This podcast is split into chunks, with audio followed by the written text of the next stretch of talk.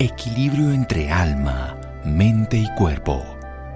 Bienvenidos a Sanamente, la cita con el bienestar. Dirige Santiago Rojas. El corazón humano es un instrumento de muchas cuerdas. El perfecto conocedor de los hombres las sabe hacer vibrar todas, como un buen músico, Charles Dickens. Buenas noches, estamos en Sanamente de Caracol Radio. En la China dicen que si el hombre, la gente, se arregla todos los días el cabello, ¿por qué no el corazón?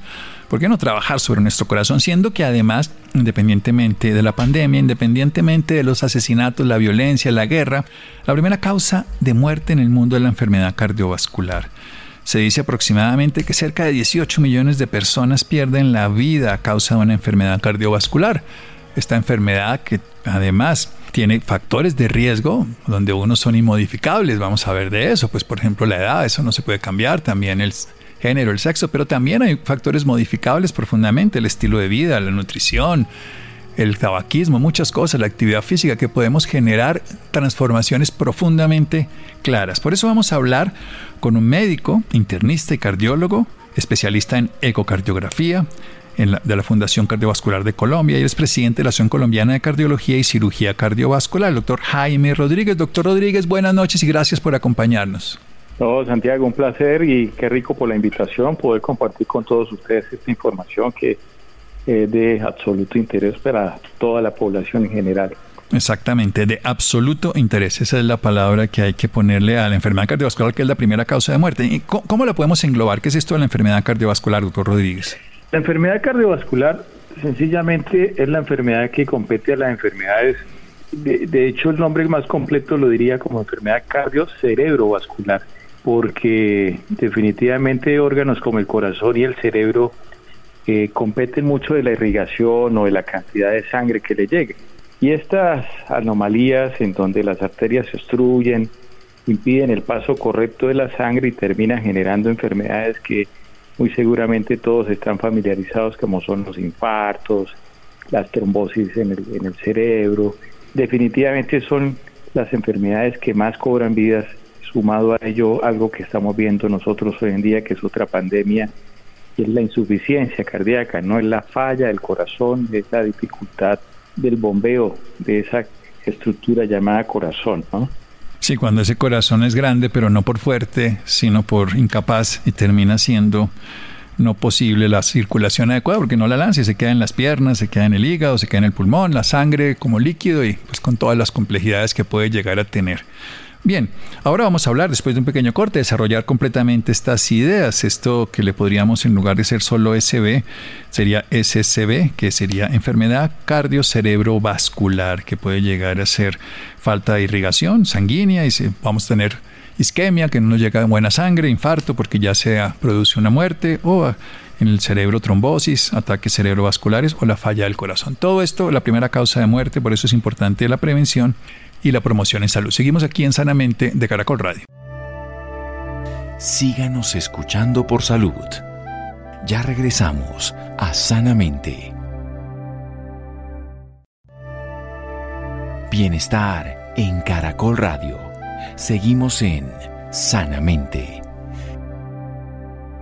Seguimos en Sanamente de Caracol Radio. Nuestro invitado de hoy es internista, cardiólogo, ecocardiografista en la Fundación Cardiovascular de Colombia, presidente de la Asociación Colombiana de Cardiología y Cirugía Cardiovascular, el doctor Jaime Rodríguez, que nos está hablando de la enfermedad cardiocerebrovascular, porque la circulación está en todas partes. Obviamente el corazón emite la sangre, pero la circulación está en todas las partes del cuerpo y en el cerebro vemos los problemas cuando no hay suficiente, la falta oxigenación al cerebro, entonces nos altera la circulación, la capacidad de llevar la sangre, que es la fuente de oxígeno y de vida.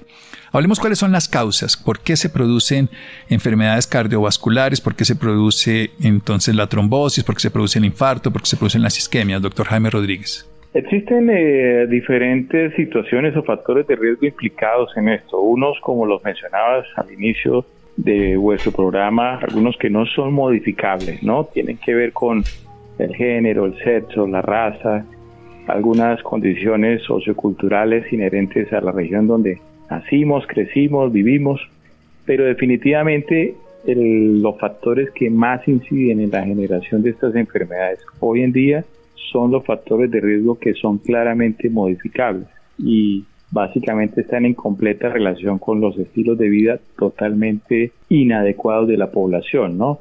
Entonces, estilos de vida en la parte de alimentación, poco consumo de verduras, poco consumo de frutas, una población industrializada con un alto consumo de alimentos procesados en donde realmente van en contra de los estilos de vida saludables y sobre todo unos hábitos completamente errados en el concepto que los productos naturales ya no están al alcance de la población.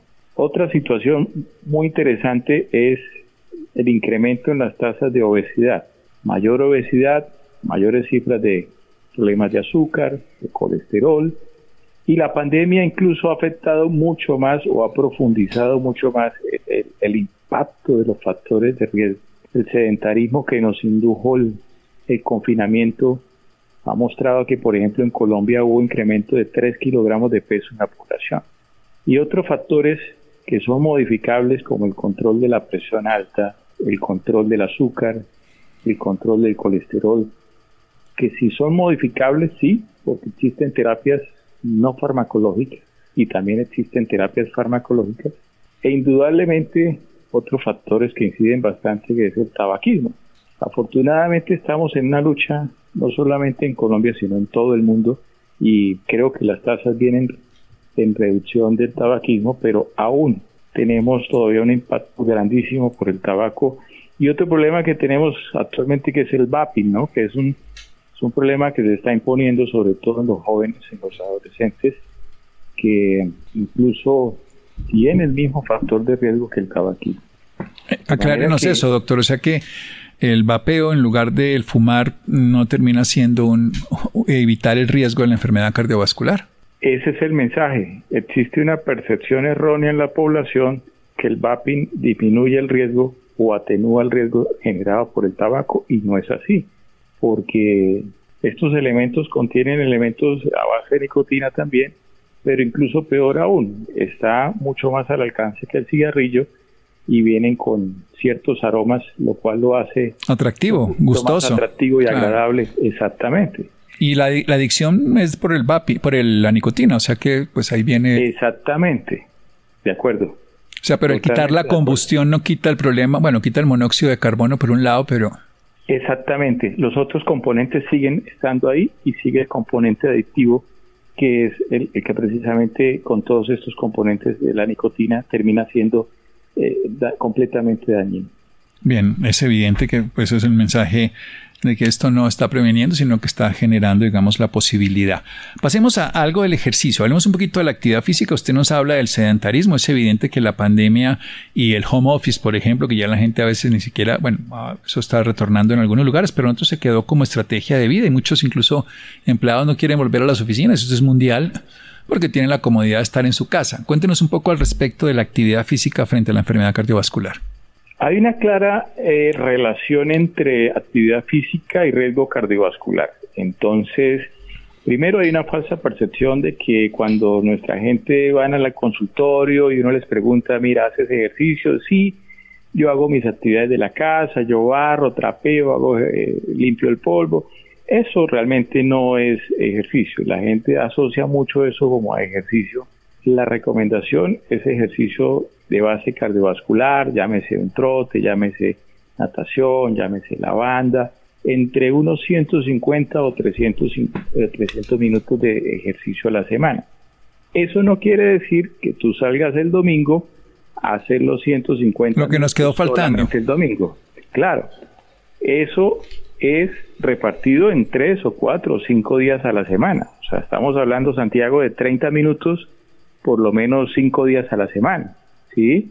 Eso para mantenerse uno, porque a veces ve uno un paciente bien gordito y quiere rebajar de peso y uno sabe que con 10 minutos o 15 o 20 no va a ser suficiente para bajar de peso. Y lo digo porque para reducción de peso ya uno tiene que indicar un ejercicio por lo menos de 300 minutos a la semana, lo cual no es fácil porque tienes que dedicarle una hora precisamente. Una hora, cinco días a la semana, por lo menos, para lograrlo. No hemos nombrado entre los factores de riesgo el alcohol. Cuéntenos un poco al respecto. Siempre hay controversia, que si sirve, que no sirve, que consumir esto le evita la enfermedad cardiovascular. Usted es el que sabe. Cuéntenos, doctor Rodríguez. Qué pregunta tan difícil que me has hecho, porque el alcohol, si tú consumes una cantidad pequeña de una copa diaria de vino tinto, hay trabajos donde esto tiene un efecto protector claramente. Pero tú y yo sabemos que nosotros no podemos indicar alcohol a una persona, pero lo importante es no abusar de, esa cantidad permitida, pero el estudio está es con vino tinto. Las otras bebidas alcohólicas pues no vienen en la parte de prevención cardiovascular. O sea que también no tiene que ver tanto con el alcohol, sino con los polifenoles del vino, con las proctoniosanidas, con todas sustancias que tiene pues la fruta, la verdura, en el caso de que fuera otro tipo de vegetales, pero en el caso este de la uva.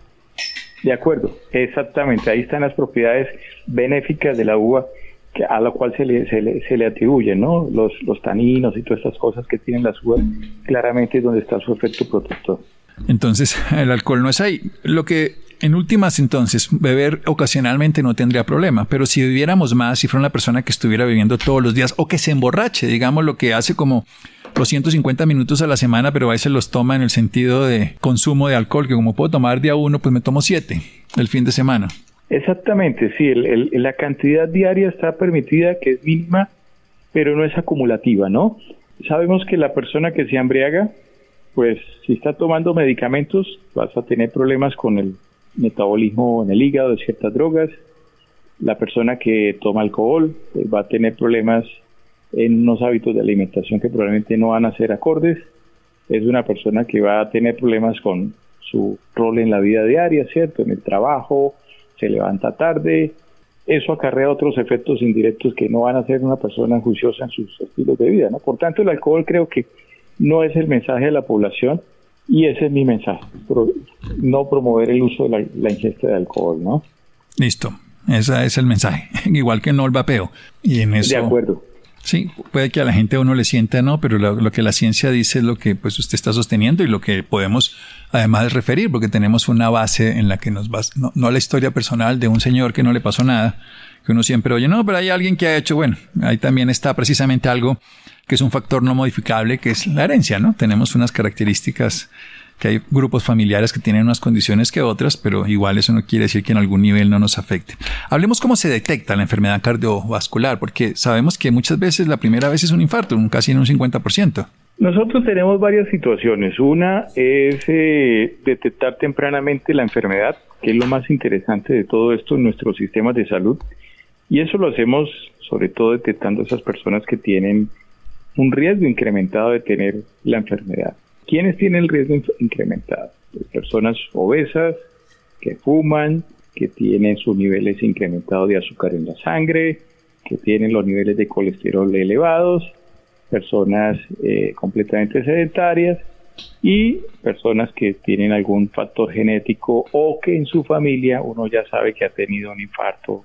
Su padre tuvo infarto a los 40 años o tuvo un hermano a los 40 años con infarto esos pacientes tienen un factor de riesgo eh, o tienen varios factores que les puede acelerar la, la enfermedad un poquito más prematuro. Pero hay otros pacientes que son los que llegan a nuestros consultorios con ciertos síntomas, ¿no? Entonces empiezan a tener dolor en el pecho, algo de fatiga, el dolor a veces puede ser incluso aquí en el cuello, en la mandíbula, pero sobre todo empieza el dolor con el ejercicio, cuando está caminando, haciendo esfuerzos, y ahí es cuando uno empieza a sospechar la enfermedad isquémica del corazón, que son las arterias tapadas, y nosotros terminamos de confirmar todo esto con un estudio que hacemos, que es poco invasivo, que es el cateterismo.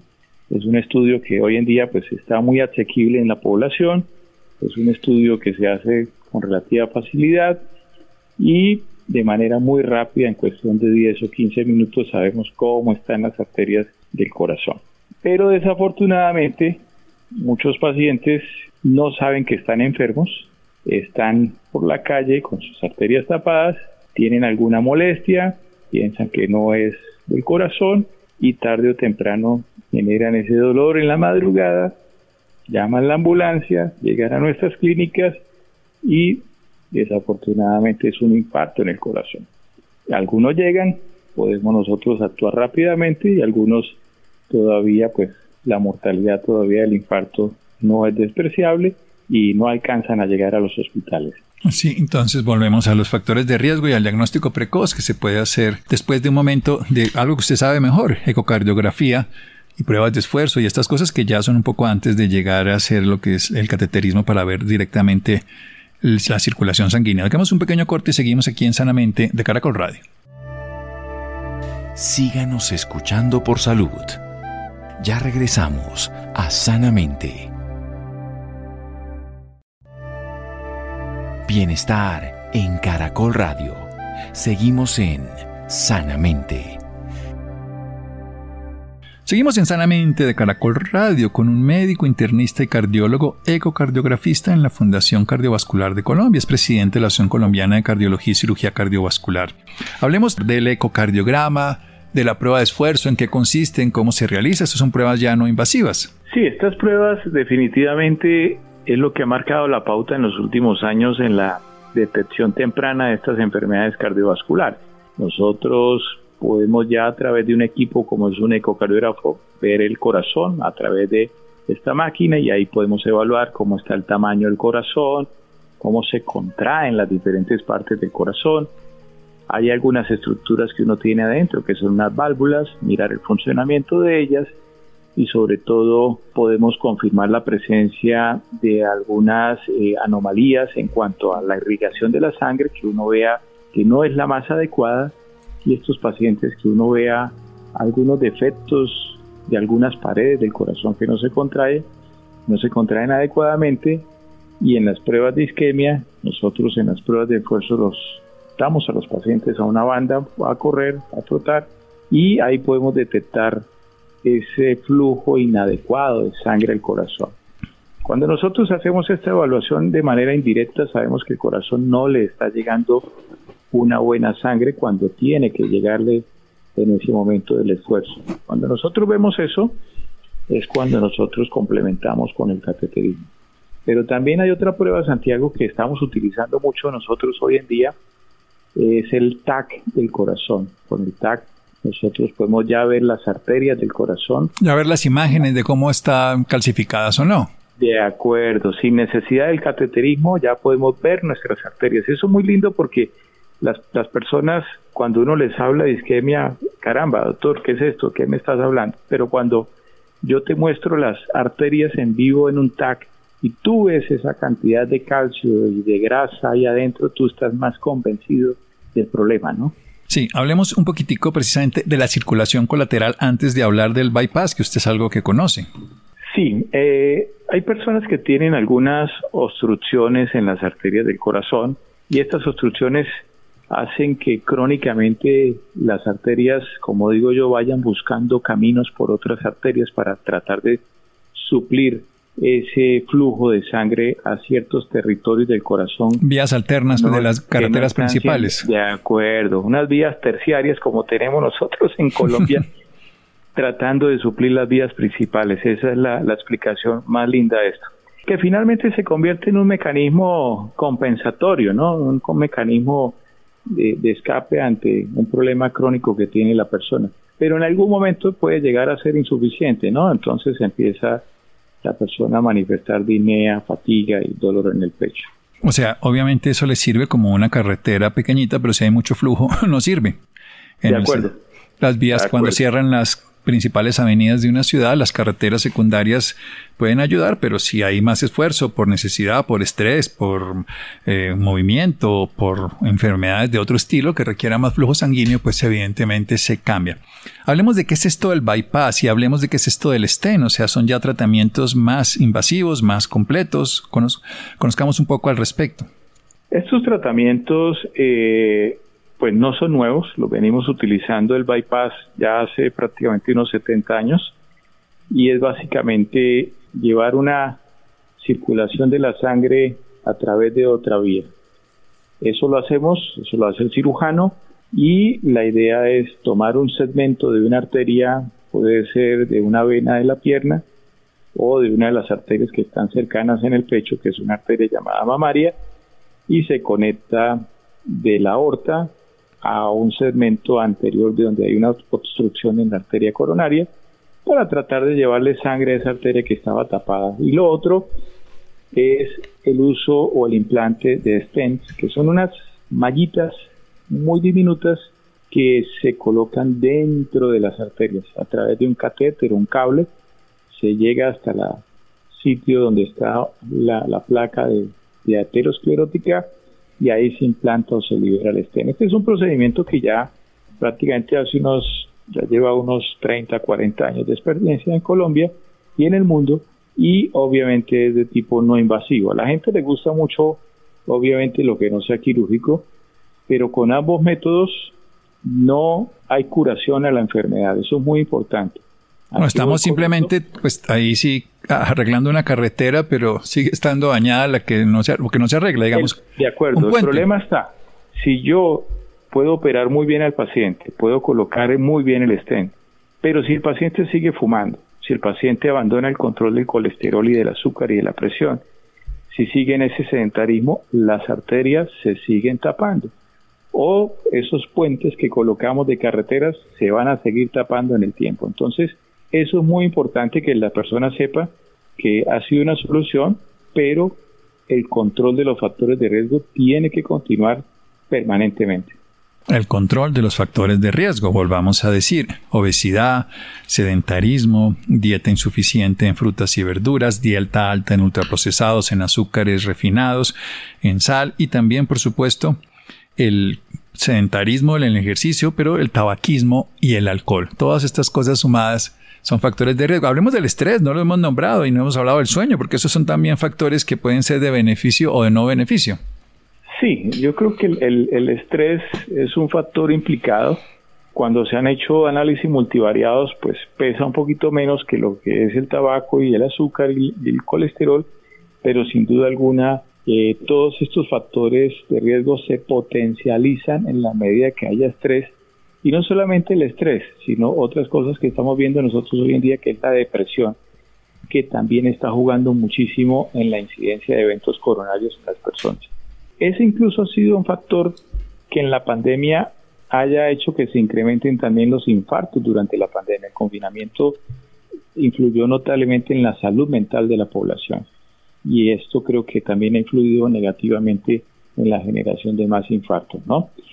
O sea, tenemos que todos los estados emocionales, ansiedad, depresión, estrés, falta de sueño, alteraciones que van a ir sobre factores de riesgo donde vamos a tener este problema. Quiero que me cuente un poquito, ese es su, yo no solamente hablemos, ya hablamos de la enfermedad isquémica fundamentalmente y lo que estamos refiriéndonos, pero usted es ecocardiografista. ¿Qué hace bien la ecocardiografía? Hablemos un poco más al respecto. ¿Qué otras enfermedades cardíacas, valvulares se pueden ver? ¿Cómo se puede diagnosticar hoy a través de la tecnología que ha ido cambiando a través del sonido en este caso? Qué buena pregunta, porque si ha habido un adelanto en la cardiología en el mundo ha sido en el tema de la ecocardiografía y eso lo tengo que mencionar porque hoy en día la ecocardiografía ha sido como el fonendoscopio del siglo XXI. Prácticamente esa semiología médica que nos enseñaron hoy en día ha sido modernizada con el, con el ecógrafo y esto permite que ya hoy cualquier médico pueda hacer este uso a través de un dispositivo como un celular. Uno puede ya conectar incluso la forma de, tomar imágenes a un celular, lo cual hace que la mayor eh, accesibilidad en muchos sitios remotos donde nunca había posibilidad de hacer un estudio de estos, ya se vuelve muy asequible. Y con el ecocardiograma prácticamente nosotros podemos hacer toda la evaluación estructural del corazón en cuanto a tamaño, función de la cámara del corazón, el funcionamiento de todas las válvulas del corazón, mirar que no haya anomalías congénitas, descartar la presencia de trombos dentro del corazón. Podemos nosotros a través del ecocardiógrafo diagnosticar la insuficiencia cardíaca, ver si hay algunas eh, anomalías o detecciones tempranas del daño de la cardiotoxicidad, sobre todo en estas mujeres que tienen cáncer de mama. La quimioterapia, ¿no? Colocan la quimioterapia y ha sido una herramienta espectacular para detectar tempranamente la cardiotoxicidad por estos medicamentos llamados quimioterapia.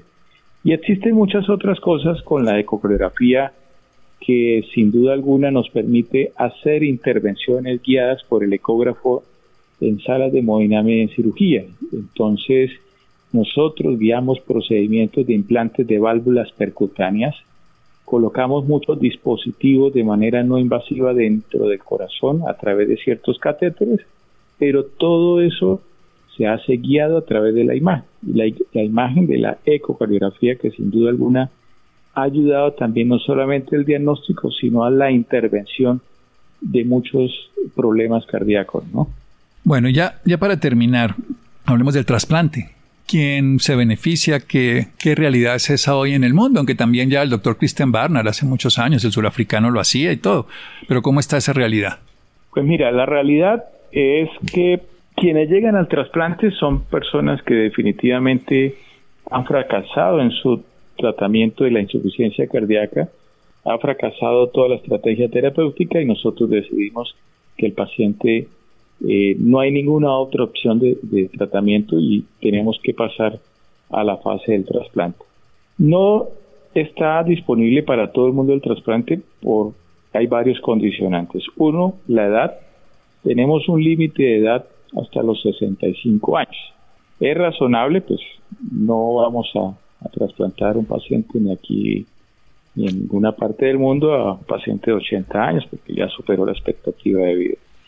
Hay otras limitaciones en donde, o condiciones, digámoslo así, en donde se necesita apoyo familiar, se necesita una persona que esté adherente a, las medicaciones, porque el tratamiento del trasplante también necesita un seguimiento a largo plazo permanente. Y el trasplante, pues una vez uno decide que el paciente tiene la opción del trasplante, se necesitan hacer también varios exámenes para confirmar de que es compatible con cualquier corazón que le vayamos a poner. Y hemos tenido algunos casos donde por pruebas de histocompatibilidad, pues eh, sabemos que ese paciente no va a aceptar un donante cualquiera porque las tasas de rechazo van a ser muy altas.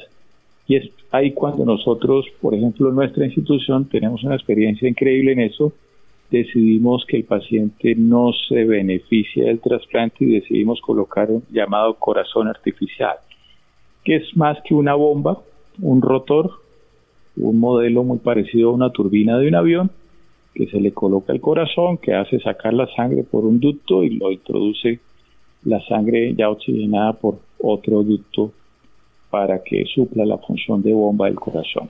Y el trasplante, pues también una vez uno decide que el paciente tiene la indicación de que no hay ninguna contraindicación, entra a un listado de espera. Un listado de espera porque son muchos los pacientes en Colombia esperando un trasplante y entra a un listado de priorización dependiendo de la urgencia.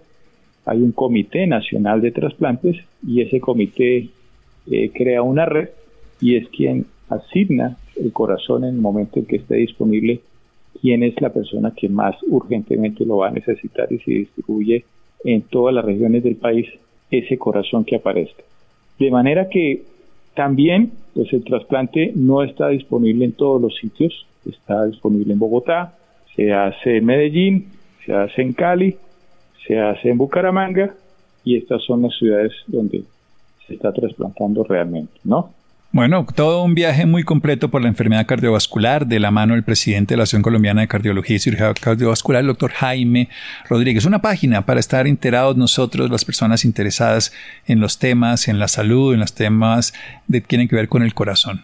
¿Dónde podemos seguir, dónde podemos tener acceso a la información, doctor Rodríguez? Bueno, mira, existen varias páginas. Una página tiene que ver con todo este tema de estilos de vida saludable tiene que ver con todas estas medidas del autocuidado y tiene que ver con una estrategia que hemos determinado, denominado nosotros el método del cuidado 10 del estilo de vida, y esto lo pueden encontrar a través de nuestra página de la Fundación Colombiana del Corazón.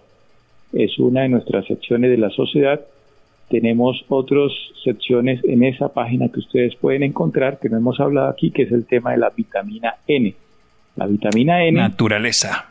Naturaleza pura. Naturaleza pura es otra estrategia no farmacológica de gran impacto sumado al, ejercicio y a los buenos hábitos de alimentación, ¿no? Listo, la vitamina En esta página Perfecto, pueden encontrar todo, todo, todo, todo, incluso todos los cursos antitabaco los pueden encontrar ahí en esta página también, de manera que todos invitados a que nos visiten en esta página. Y obviamente pueden encontrar todo este material ya de la parte científica, de la parte médica, en nuestra página de la Sociedad Colombiana de Cardiología.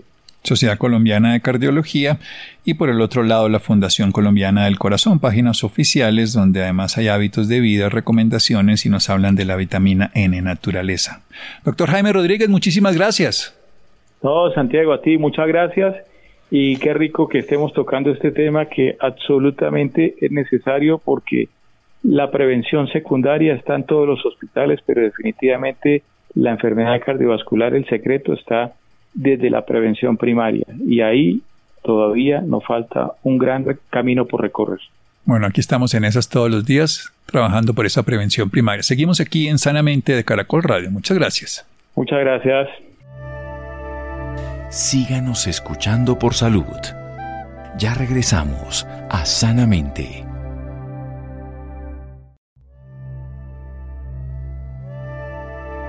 Equilibrio entre alma, mente y cuerpo.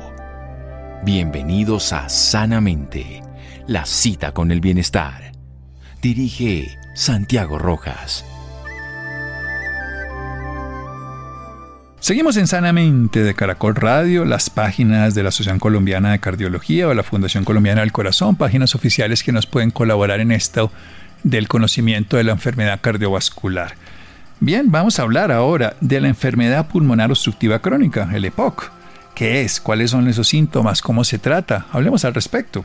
Muy buenas noches, doctor Santiago, y muy buenas noches para todos los oyentes de Sanamente que están en sintonía con nosotros a esta hora de la noche. Pues bien, estar expuestos a ambientes contaminados ya sea por algún tipo de gases, por partículas nocivas e incluso por el humo del cigarrillo nos puede generar afectaciones graves en nuestro sistema respiratorio que incluso nos pueden llevar hasta la muerte. Una de estas es la enfermedad pulmonar obstructiva crónica o EPOC como también se conoce. Pero para explicarnos sobre esta, en qué consiste y demás, nos acompaña el doctor Horacio Giraldo, quien es experto en neumonía, cáncer de pulmón y estudio de la función respiratoria. Muy buenas noches, doctor Horacio. Bienvenido a Sanamente de Caracol Radio. Muy buenas noches, ¿cómo estás? Muchas gracias por la invitación. Doctor, vamos a empezar hablando de la EPOC. Cuéntenos, ¿en qué consiste esta?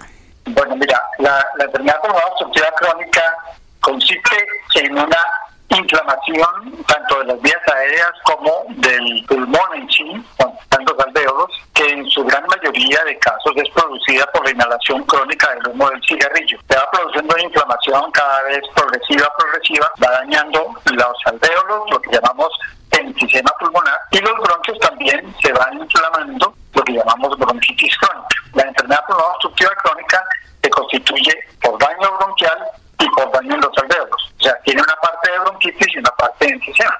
En algunas personas predomina el enfisema, en otras personas predomina la bronquitis. Los que tienen más enfisema tienen más dificultad para respirar, los que tienen más bronquitis crónica tienen más tos y expectoración con frenos. Pero son todos, digamos, parte de un grueso de, de condiciones que hacen que los bronquios se cierren un poco y no dejen pasar el aire adecuadamente, de manera que la persona va a sentir dificultad para respirar cada vez más, el oxígeno se va a disminuir cada vez más y muchos de ellos terminan requiriendo oxígeno y siendo muy limitados en sus actividades justamente por, por la falta de oxígeno consiste en la dificultad para respirar. Usted nos decía que eh, se da por la inhalación del humo de cigarrillo, pero esta es la única causa o factor de riesgo o existen otros.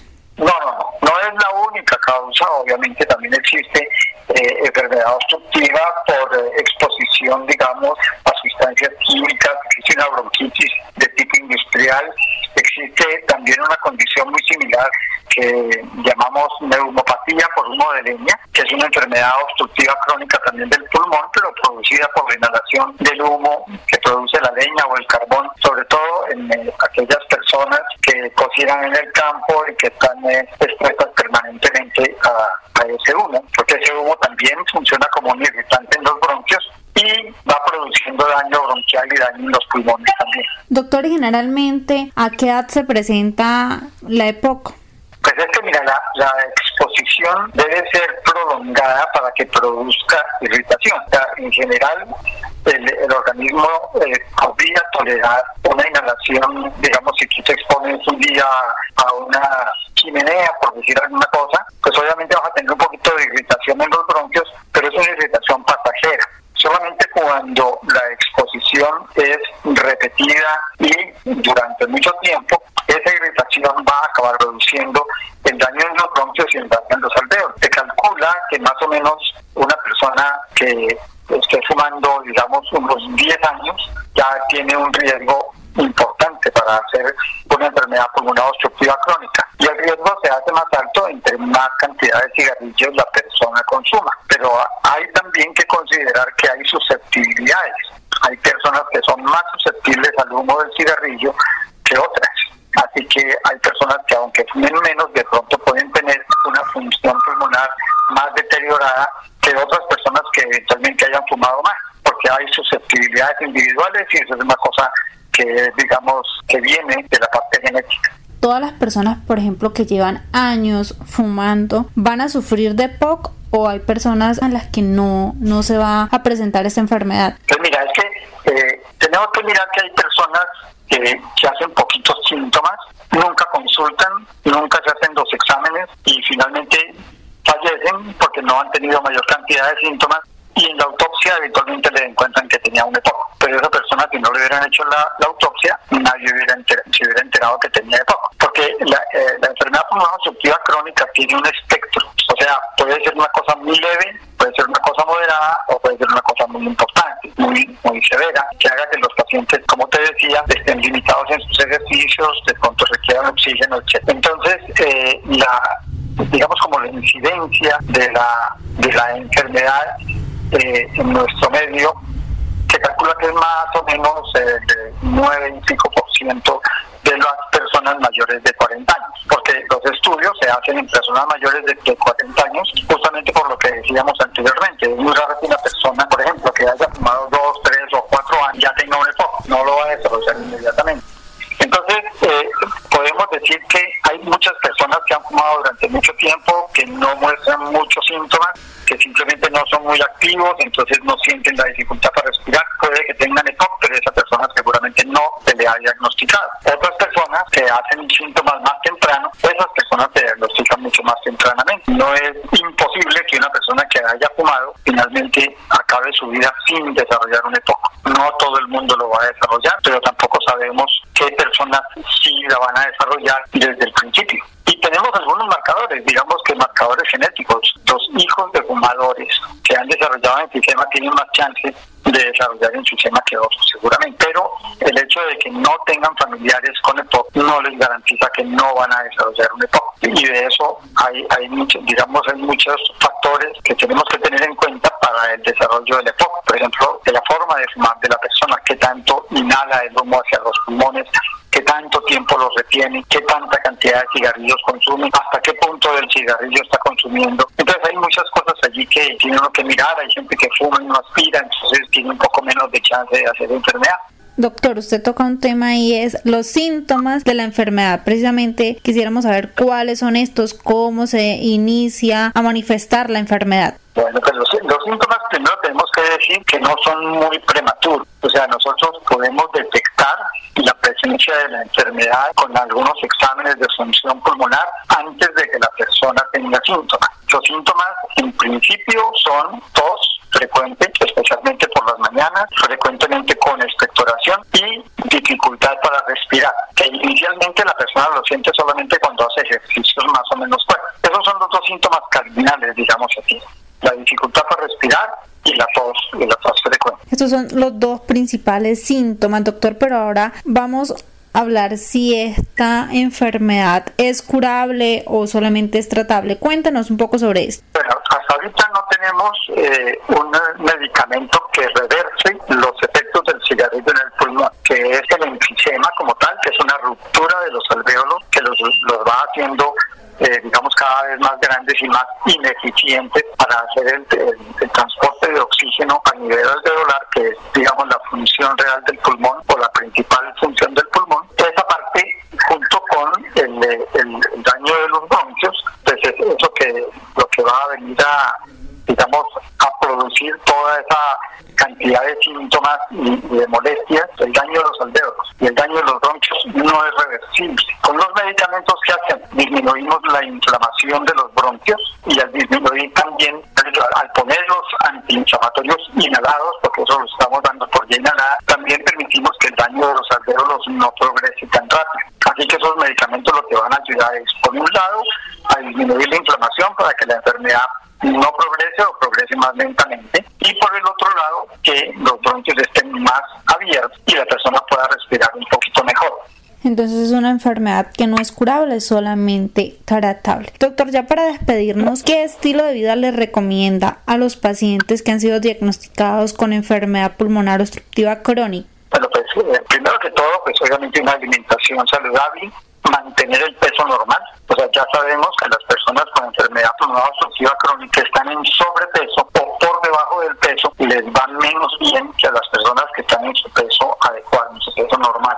Mantener una vida activa. No, no, no se trata de que hagan deportes de alto impacto, pero por ejemplo caminar a su propio ritmo, pero por lo menos 30 o 40 minutos diarios es muy importante para mantener la parte muscular. No debemos olvidar que el pulmón es un órgano que no se maneja solo. El pulmón es un órgano que lo tienen que movilizar los músculos respiratorios. Entonces, una alimentación adecuada, mantener un peso adecuado, obviamente no fumar y, no exponerse a ambientes de humo de cigarrillo. No importa eh, que la persona haya dejado de fumar, si en la casa la demás gente está fumando y la persona está permanentemente expuesta al humo del cigarrillo, va a seguir con el daño con el daño bronquial y que utilice los, los medicamentos que en su mayoría que, que administramos hoy en día son medicamentos inhalados que deben utilizar permanentemente, no solamente cuando la persona tiene síntomas, sino permanentemente. Doctor, entonces muchísimas gracias por acompañarnos esta noche en Sanamente.